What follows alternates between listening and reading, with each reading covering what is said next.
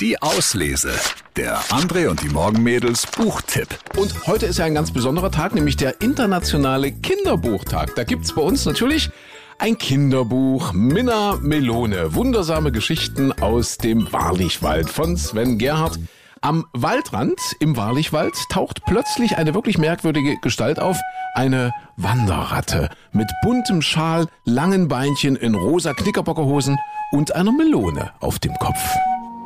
Am nächsten Morgen sah Borke Zara ungläubig an. Das Eichhörnchen war schon ganz früh zum Haus des Wildschweins geeilt.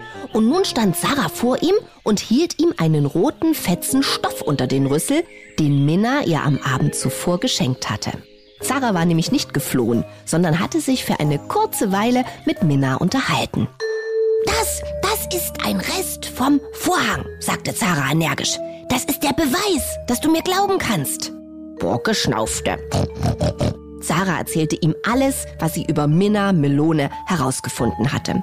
Zum Beispiel, dass sie einen Hut trug, den man Melone nannte. Und dass ihre Kleidung elegant aussah und fremd duftete.